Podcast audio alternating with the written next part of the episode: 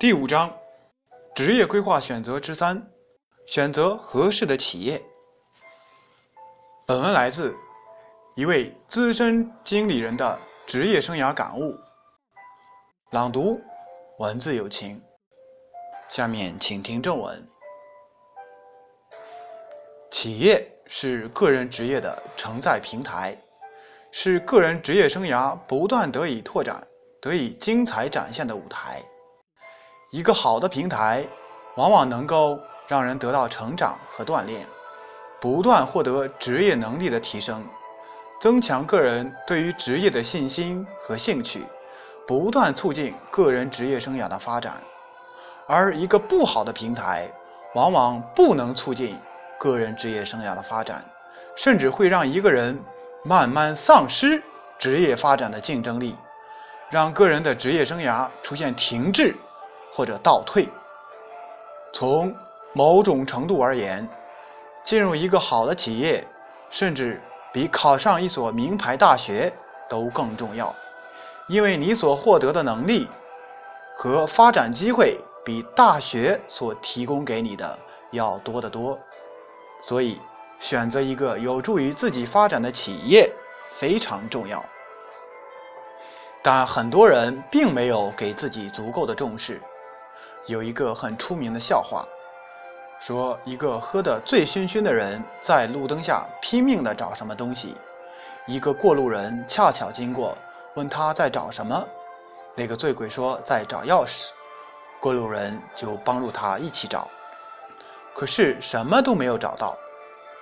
过路人问道：“我什么都找不到。”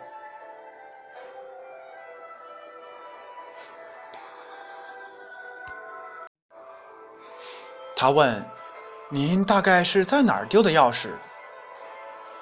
醉鬼指向了街旁旁边的暗处。过路人吃了一惊：“天哪！那您为什么不到那边去找？”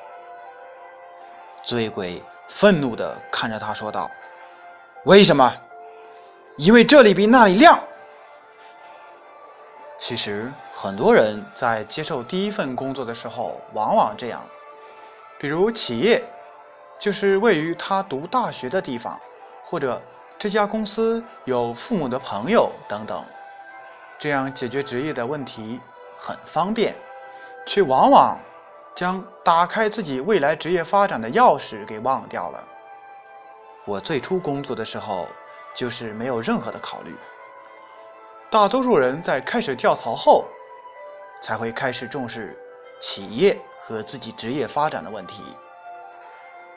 美国人一辈子在不同的企业做相同的职业，日本人一辈子在相同的企业做不同的职业，唯有中国人不同，没有改革开放的时候和日本人差不多，一辈子在相同的企业做不同的职业。改革开放了，人才流动了，不少人却又。有点矫枉过正，变成了在不同的企业做不同的职业。当然，随着大家的职业意识有所提高，这种状况会有所好转。不同的选择导致不同的生活方式，选择企业更是如此。粗略来说，国内的企业大致可以分为外企、国企和民企。政府部门可以归到国企中去。我个人没有到政府部门发展的想法，但从和政府打交道的过程中，也发现了一些素质不错的人。